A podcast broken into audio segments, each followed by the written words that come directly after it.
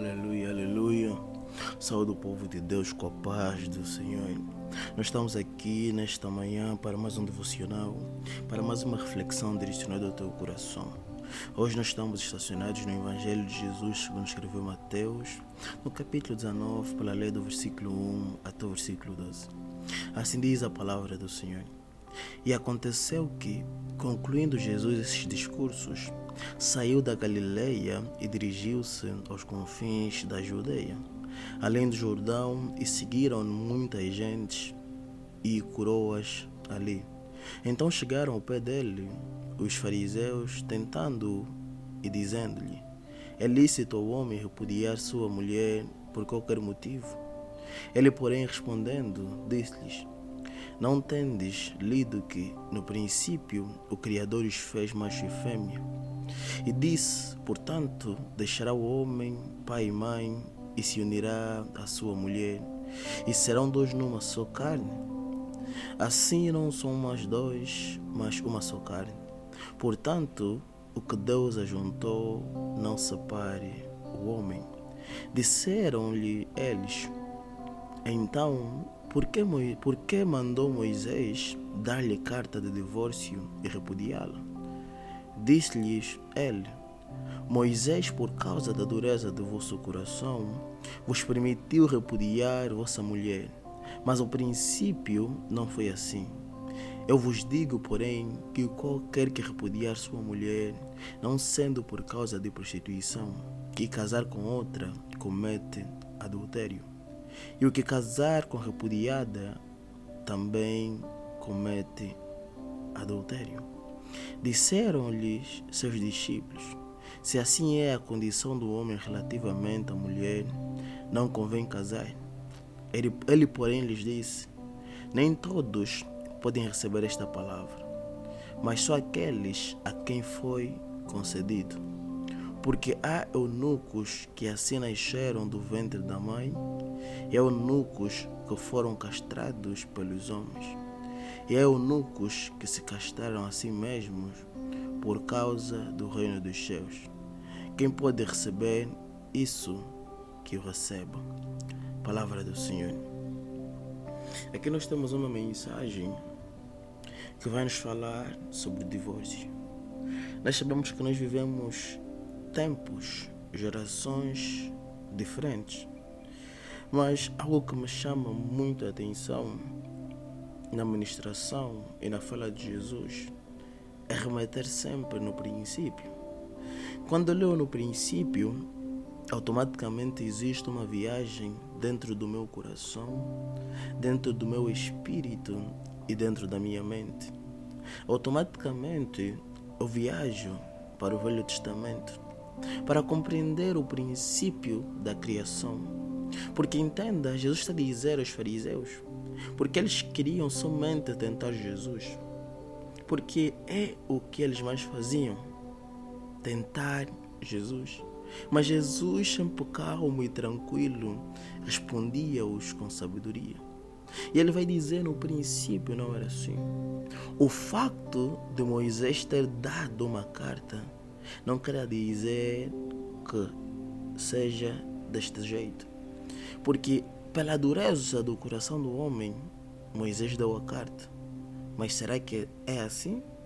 Então aqui a Bíblia já me mostra que Deus não aprova o divórcio. Hum? A separação só é permitida em caso de prostituição. Porque se você deixar a tua mulher ou repudiar a tua mulher sem razão, sem motivo, e você casar novamente, estarás em adultério. Então aqui já me mostra que não é para nos separarmos, não é para nos divorciarmos, porque o que Deus ajuntou, o homem não pode separar. Quando nós consagramos debaixo da presença de Deus, o homem não pode se levantar. Então entenda, meu irmão, Antes de dar um passo, você precisa refletir sobre o passo. Porque muitos tomam a decisão na emoção. Mas lembra-se que o casamento é eterno e que você está reservado à tua mulher e ela está reservada a ti. Então não tome o passo porque todos estão a tomar, mas toma-o porque você compreende a palavra e a revelação de Deus. Para que você não entre em vários casamentos, para que você não entre em várias relações. Você precisa entender esse princípio de Deus. Você precisa compreender este princípio, porque senão nós iremos nos casar várias vezes, porque nos é permitido se divorciar. Mas a palavra de Deus nos mostra que no princípio não era assim. E continua não sendo assim. Então não permita ou não deixe com que o tempo te faça enxergar as coisas de Deus de uma forma diferente. Porque a Bíblia nos diz que Deus não muda. Ele é o mesmo ontem, hoje e eternamente. A palavra de Deus também nos diz que tudo passará, menos a palavra de Deus. Ela diz que a palavra se renova, mas a palavra não muda. Ela se renova, mas não muda. Então a palavra de ontem é a palavra de Deus, meu irmão. Se antes não era permitido o divórcio, hoje também não é permitido o divórcio. Que você reflita sobre esta mensagem antes de repudiar a tua mulher. Soberano Deus, Pai Todo-Poderoso, eu levanto um clamor, Senhor, sobre a minha vida, sobre a vida de todos os homens e mulheres. Pai, que antes de se colocarem num relacionamento, que reflitam bem sobre para não gerar divórcio. Pai, que nós possamos compreender que viemos de famílias diferentes, educação diferente e que nós possamos respeitar as nossas diferenças e aprender a viver com elas, Senhor Jesus. Então, Senhor, eu peço aos anjos, Senhor, ao teu Espírito, para que venha localizar todo aquele que talvez se encontre num processo de divórcio Pai, todo aquele que talvez, Senhor, está prestes a assinar o divórcio. Pai, toca no coração deste homem.